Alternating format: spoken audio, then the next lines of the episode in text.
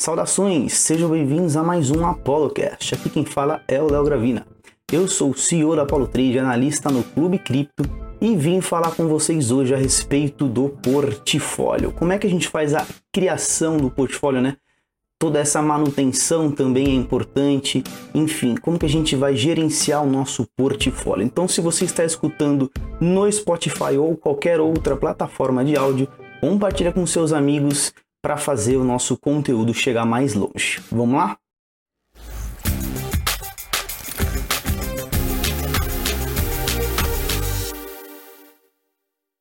Então já vamos direto ao assunto, gerenciamento de portfólio. Por que, que eu acho esse tema muito interessante, muito importante para trazer aqui no ApolloCast? Primeiro que como você já sabe, todos os ApolloCast são atemporais, né? Eu busco trazer conteúdos que não se perdem com o tempo, né? continuam tendo o mesmo valor. Então, se você voltar para ouvir é, os episódios anteriores, você vai ver valor é, independente do momento em que ele acontece. Eu uso geralmente notícias ou fatos do presente para explicar coisas de uma maneira atemporal.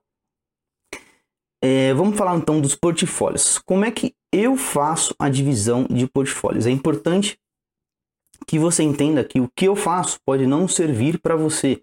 E o que eu faço tem tudo a ver com o meu objetivo de vida, com os meus ensinamentos, com a linha de raciocínio que eu sigo, beleza? Então, é o seguinte, antes da gente chegar em cripto, uma passada geral ali no capital total, né, de uma pessoa. Eu costumo dividir em quatro fases. A gente tem a fase é, que eu costumo dizer que é a fase menos um que seria aquela fase em que a pessoa tem dívidas. Quando você tem dívidas, não adianta você pensar em investimentos. Se você está investindo em criptoativos e tem dívida, eu tenho certeza de que você está tentando recuperar um patrimônio perdido ou alcançar um, um gain muito absurdo para superar esse seu prejuízo aí de dívidas. Isso não é legal, isso vai te pressionar e pode ser que você perca todo o seu dinheiro. Isso se já não aconteceu com muitos que estão ouvindo certo? Porque eu recebo relatos o tempo inteiro sobre isso. Então, fase menos um, primeira fase de todas, quite as suas dívidas. É difícil você encontrar um rendimento de investimento que vai dar mais retorno do que a sua dívida vai tirar do seu patrimônio. Superado este primeiro é, item, né, o menos um das dívidas, considero importante a gente passar para o item zero, a fase do empate, o 0 a 0. Sem gol não tem vitória, mas também não tem derrota. É importante você ir para a fase do 0 a 0 antes de começar a investir. Muitas pessoas já estão aqui, né? Tem um dinheirinho, mas acabam gastando no mês inteiro, acaba não sobrando nada. Sem neura. A minha dica aqui é que você comece a tomar novas medidas e faça, né, coisas diferentes do que você vem fazendo para você pular para a próxima fase. Se você fizer a mesma coisa, você vai ter o mesmo resultado. Então eu vou usar um exemplo. Você pode pegar o seu 100%, né, o que cai 100% na sua conta e definir, por exemplo, 10% obrigatoriamente, é, religiosamente para uma espécie de fundo de emergência ou para uma reserva, é, talvez em algum investimento de renda fixa. Você pode até colocar na poupança a pegada é essa. Poupança é horrível, mas a pegada é essa, é de poupar, é de é, manter um patrimônio crescente, regular com o tempo. Só assim você vai sair do zero. Não vai ser comprando Bitcoin é, com um monte de dívida, não vai ser comprando Petrobras lá no fundo, é, comprando Magazine Luiza, agora que já está no topo. Cara, pessoas da minha família vieram perguntar se valia a pena comprar Magazine Luiza. Então acontece nas casas brasileiras, tá, gente? Não faça esse tipo de coisa. Tá? Busque sair do zero a zero com algo é, regular e sem pressa. Você vai ter o seu tempo de investir. Todo mundo passou por isso. O terceiro passo, que seria a fase 1, que é quando você começa a entrar no jogo, as coisas começam a ficar divertidas. Eu sugiro que você pegue é, um pouco do seu capital, que você está tá no saldo bancário ou de alguma forma é, está ali esperando e passe a torná-lo rentável em algum tipo de investimento fixo, com retorno garantido, regular, e a gente costuma chamar esse primeiro pote aí de fundo de emergência ou reserva de emergência. O que é a reserva de emergência? Ela é exatamente um capital que vai te salvar em casos extremos. O que a gente está vivendo agora, não vou falar para não desmonetizar o vídeo, né? mas o que a gente está vivendo agora, essa fase toda que estamos passando é, no mundo, é um excelente exemplo de que uma pessoa com fundo de emergência estaria preparado né, para superar. Então, é, honestamente, eu tinha o meu fundo de emergência. Eu não sabia que seria dessa forma, apesar de, de acreditar que talvez tivéssemos uma crise. A ideia é você se proteger contra tudo e contra todos. Então, você foi demitido. Pô, meu fundo de emergência aqui me salva seis meses, 12 meses. A ideia é que ele seja correspondente a mais ou menos é, seis meses do seu salário, se você mora com os pais, se você não tem dependentes, né? Se você mora sozinho, se você é, não tem muita onerosidade de contas, enfim. Ou você pode estender isso para 12 meses, não o tamanho do seu fundo de emergência, 12 meses do seu salário. Melhor, do seu custo de vida, 12 meses do seu custo de vida. E aí você juntando esse capital total, esse montante de fundo de emergência, você tem é, mais facilidade para pular para a próxima fase. Aonde fica o fundo de emergência? Pelo amor de Deus, em uma renda líquida. Se você colocar o seu capital em um lugar que você não pode tirar, ah, mas esse, esse investimento aqui que vai até 2030 ele rende muito mais. Mas não é o foco do fundo de emergência não é esse.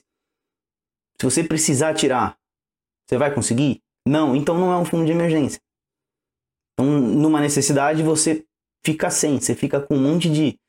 Vou dar um exemplo: você fica com um monte de barra de ouro na mão, tendo que atravessar o rio porque está inundando. Você vai fazer o quê? Vai boiar? Não vai.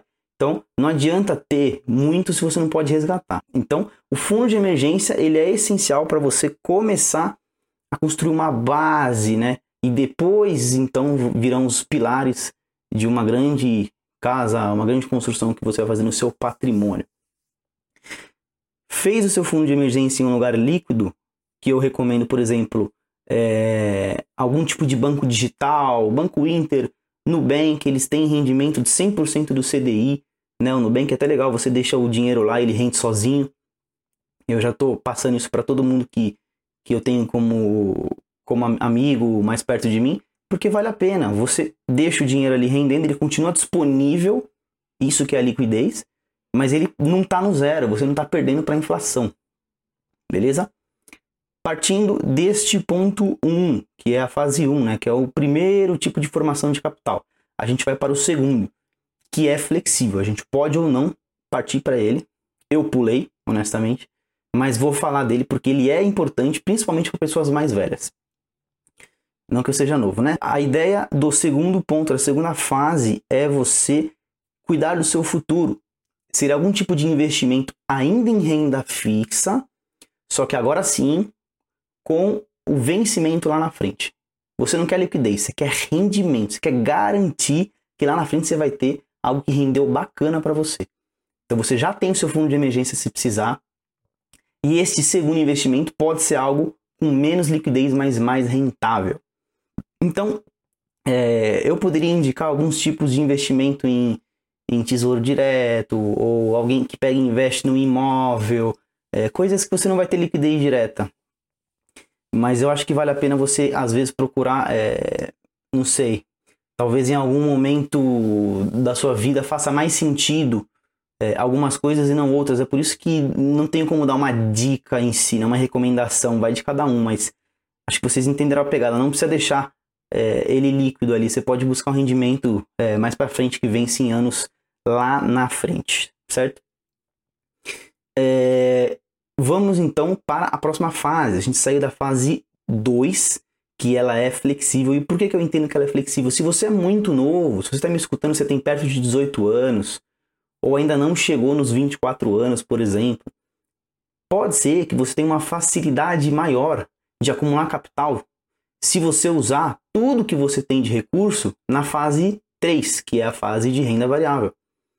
Desde que você faça com é, sabedoria. Mas a ideia é que você não perca tempo demais, aqui no Brasil principalmente, construindo toda a fase 2, já tendo passado um tempão é, construindo seu fundo de emergência. Cara, cansa.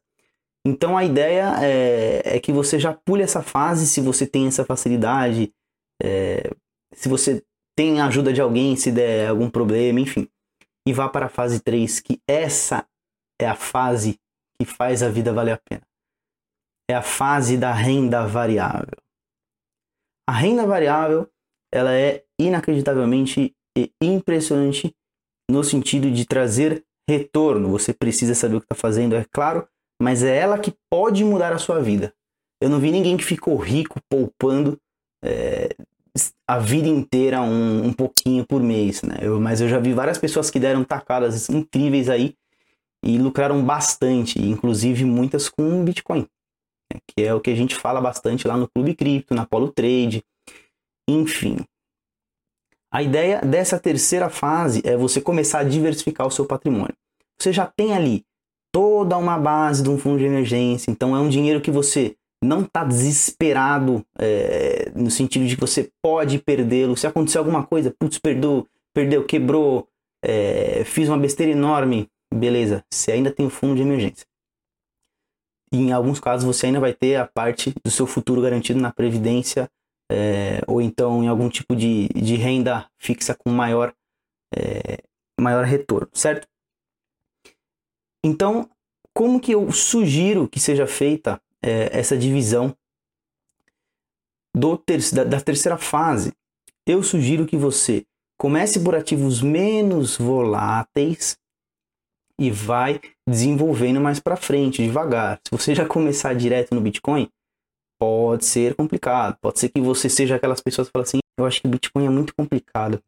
Nossa, é, é, é scam. Eu, eu coloquei ali mil reais e eu perdi tudo. Pô, cara, mas aí foi você que investiu errado, enfim. Então toma cuidado, né? Estude antes de você pisar em algum lugar para você saber o que você está fazendo, certo?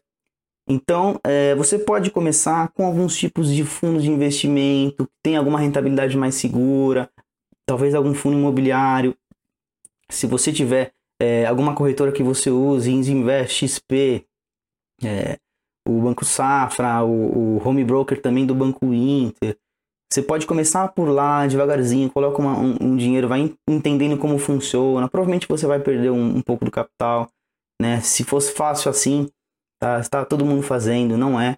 Mas busque estudar o assunto com profissionais da área, com pessoas capacitadas para te tornar é, o mais próximo possível de uma pessoa que não comete esse tipo de erro besta, que você provavelmente vai cometer se estiver sozinho. É todo mundo que aprende do zero comete e depois fala, putz, se eu soubesse lá na frente. Pô, você pode adquirir esse conteúdo ou comprando ou de graça, se você estudar e procurar isso na internet, certo? Então, é, a gente chega finalmente na área que a Apollo Trade está inserida que é na renda variável, especificamente no mercado de criptoativos, a gente pode classificar a renda variável em mais ou menos 10 esca é, é uma escala de 10 pontos de volatilidade. Eu acho que os criptoativos estão em nono ou até em décimo. É tipo um nível absurdo de possibilidade de ficar rico, milionário e pobre perder tudo que você tem. Se fizer empréstimo, vai dever até a alma. Então, é, este é todo o panorama geral para que a gente realmente faça a nossa divisão de portfólio, certo? Vamos falar então de criptoativos, vamos falar então dessa parte da renda variável. A gente pode dividir um portfólio de várias formas. A gente pode entender como funciona o mecanismo de construção, ou então é, fazer um gerenciamento de um portfólio já existente com alguns tipos de, de nuances ali observados bem criteriosamente. Vocês vão entender mais, a, mais para frente. Por que, que eu digo que precisa de todo um, um aspecto é, inicial, estudar um pouquinho o que, que você vai querer fazer do portfólio. Afinal, se você for fazer o que você já faz hoje, não precisa de nada disso do que eu estou falando aqui, certo? Mas se você está aqui é porque você quer saber como que eu faço com o meu portfólio de uma maneira profissional, pelo menos de uma maneira é, 100% segura, garantido de que eu não vou ter nenhum problema, é, sei lá, por por quebra ou enfim. Então vamos lá.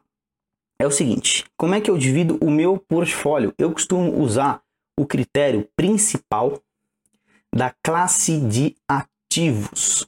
O que, que seria uma classe de ativos? Existem vários tipos de ativos né, na renda variável. A gente tem ativos que podem ser moeda, né, como dólar é, real, euro, enfim. Também existem ativos que servem como hedge. O que, que é hedge, Léo? Hedge é uma espécie de proteção à sua posição de ataque. Então você está em algum tipo de investimento que tem um risco considerável, mas com hedge, com um posicionamento em hedge, você se protege é, de alguma besteira que aconteça ali você não estava prevendo. Também podemos falar, então, é, de ativos que, que, a gente pode falar, por exemplo, de diferença de, de volatilidade. A bolsa americana tem uma certa volatilidade. A bolsa é, da Bovespa tem outra volatilidade. Se você for usar criptoativos, outra volatilidade. Então, a que volatilidade você está preparado para colocar o seu estômago nisso? É importante você ter esse critério, porque tem pessoas que têm perfil mais agressivo e outras com perfil é, mais conservador. E não adianta você querer mudar o que você é. Se para você é muito se expor, evita. Se para você não tem uma felicidade tão grande em ganhar 1%, 2%, em ser conservador, então mete o pé. Faz sentido para você é, seguir o seu tipo de perfil, saber o que ele entrega de risco, evitar com que esse, esses riscos aconteçam, mas não deixar é, de seguir o seu formato de investir. Falando especificamente de criptoativos, o que eu, Léo Gravina, presto atenção na hora de investir Presto atenção na volatilidade dos ativos, no tamanho dele no market cap, certo? Você pode entrar ali no CoinMarketCap, lá no Google você vai encontrar todos os criptoativos listados em ordem de, é, de capitalização, né? a quantidade de dinheiro que tem naquele criptoativo dividido por moedas, enfim. Podemos dividir também por é, temas de criptoativos. Existem criptoativos que são focados em pagamentos, como a Dash, por exemplo, a Nano. Criptoativos focados, por exemplo, em anonimato, como a Monero e a Zcash. Criptoativos que são tokens de utilidade, como a Binance Coin e a KuCoin, por exemplo.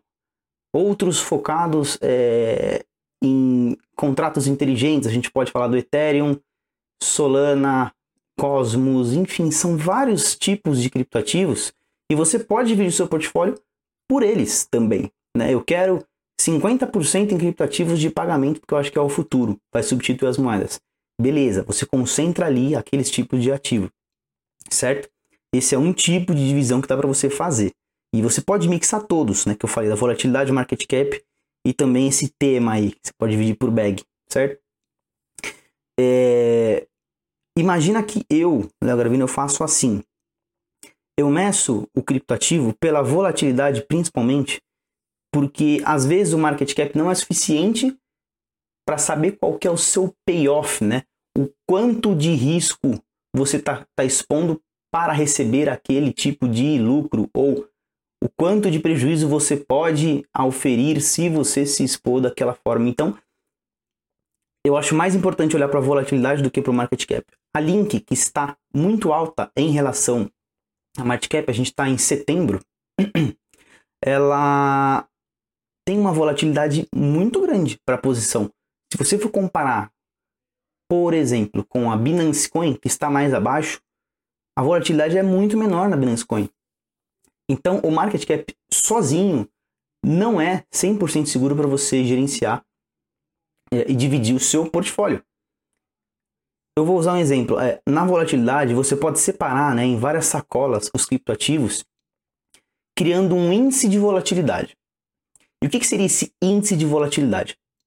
Se o mercado sobe, quantos por cento, ou então quantas vezes, é melhor, quantas vezes mais este ativo vai subir em relação à média quantas vezes mais ele vai cair em relação à média, ou ao invés da média, ao Bitcoin, você faz esse índice e você entende. É, eu vou usar um exemplo. O Bitcoin subiu 10%, o mercado subiu 15% e a Link subiu 20%. Então, o índice de volatilidade da Link é de 2,0 comparado com o Bitcoin. Talvez, se ele cair 10%, a Link vai cair 20%. Já em relação ao mercado, seria então de 1,5%. Agora, se você pegar o Ethereum, o Bitcoin subiu 10 e o Ethereum subiu 12. O Ethereum tem 1,2 de índice de volatilidade. É um, é um, um ativo que vai estar numa sacola um pouco mais conservadora, né? um pote seguro. É, se você pegar uma shitcoin da vida aí, eu não vou falar nome, né? Porque Deus me livre mas assim, pegar uma moeda muito ruim, pensa naquela moeda que você fala, meu Deus, essa moeda aí, meu Deus, cara, que moeda lixo. Ela tem um market cap provavelmente pequeno e uma volatilidade altíssima. Se o mercado se expandir 10%, ela vai pegar talvez 1000%. Então ela tem um índice de volatilidade de 10 vezes. Esse índice de volatilidade é um bom medidor para saber se você está muito ou pouco exposto em relação aos seus ativos, é, para você poder dormir tranquilo, enfim. Inclusive, é até um, um ponto bem importante. Se você quer saber se a sua mão está bem é, colocada, bem disposta, é, é, simples. Veja se você está conseguindo dormir tranquilo. Se você fica olhando para o celular a todo momento, se você não consegue é, dormir tranquilo, pode ser que você esteja expondo mais do que seja recomendado para você. Esse tipo de posição não é recomendado. Geralmente induz a pessoa a fazer besteira. É, se tiver alguma pernada de baixo, você está dentro. Você vai acabar saindo e depois vai subir, ou vai acabar ficando e depois vai cair mais. Ninguém pensa direito quando está com, com, pressão. Então, não, não queira dizer, eu, eu sou sob pressão, eu funciono bem. Não é bem assim. Então, é, com esse índice de volatilidade médio, você tem uma noção, você não precisa fazer uma planilha para isso. Mas ter uma noção, se você está só em ativos que se mexem muito, cuidado. Se você está é, com bom percentual em ativos com baixo índice de volatilidade, como a Ethereum, a Maker, a Binance Coin, são ativos que te deixam com mais tranquilidade para dormir. Então, eles podem fazer parte de um pote que vai receber uma porcentagem dos seus investimentos, não precisa ser só eles. Então, dentro da renda variável, existem índices de volatilidade que você pode colocar como mais ou menos variáveis para você estar mais ou menos protegido, mais ou menos exposto a lucros e também a perdas, certo? Outra questão que eu acho bem interessante, mas é um ponto um pouco fundamentalista, mas também vale a pena. Eu comentei lá no Clube Cripto essa semana e eu comentei assim, meio que ia passar batido, mas as pessoas falaram: Nossa, isso é muito interessante, eu nunca tinha pensado assim.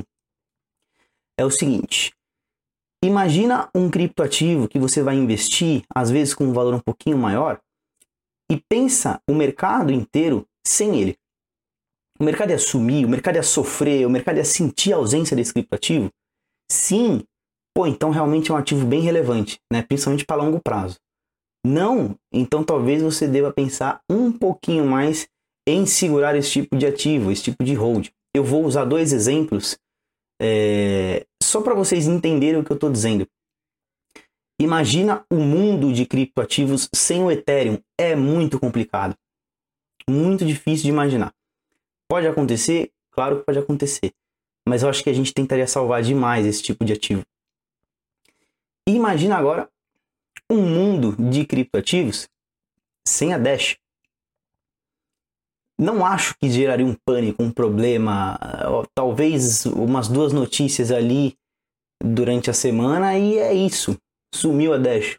Pô, bacana, hein? É uma moeda que às vezes não vai ser suficiente para causar um estrago no mercado. Então você vai segurar um hold da moeda. Eu não tenho nada contra a Dash, eu até gosto dela, tá? É só um exemplo. Poderia ser qualquer outra, a gente poderia falar é, eu não vou usar exemplos, mas a gente poderia falar de outros tipos de criptoativos que também não tem muita relevância. Também é válido para você investir ou não a mão pesada. E uma coisa importante sobre o portfólio, pelo menos que eu sigo, eu acho que vale a pena para vocês. Evitem se posicionar em ataque com mais de 50% do seu capital em um ativo. Isso porque quando você coloca todos os seus ovos em uma cesta só, você corre um risco muito grande. Se este um ativo tiver algum problema, você pode se lascar. E mesmo se ele subir, vai ser difícil de você sair na hora certa. Então, evita se posicionar mais do que 50% em um ativo só, por mais maravilhoso que ele seja. Para finalizar, eu queria comentar o caso do Ronaldinho Gaúcho. Não sei se vocês ficaram sabendo. É... A gente, como eu disse já, né, a gente está em setembro de 2020, o Ronaldinho Gaúcho foi solto. Lá em abril, ele havia sido preso por causa de documentação falsa. Conforme eu li aqui na notícia do Cointelegraph, a gente tem que ele fez um, um trade sem querer. Eu vou explicar por que, que eu estou falando desse assunto. Ele entrou, teve que depositar é, todo o seu dinheiro que estava junto ali, que ele foi pego, né? Foi mais ou menos um e meio, um e meio milhão de dólares. E só foi receber esse dinheiro quando ele saiu, depois de pagar uma fiança. Ele pagou uma fiança de 200 mil dólares, recebeu aquele 1,4 milhão de dólares de volta. Então seria aí um prejuízo de 200, ficaria 1,2.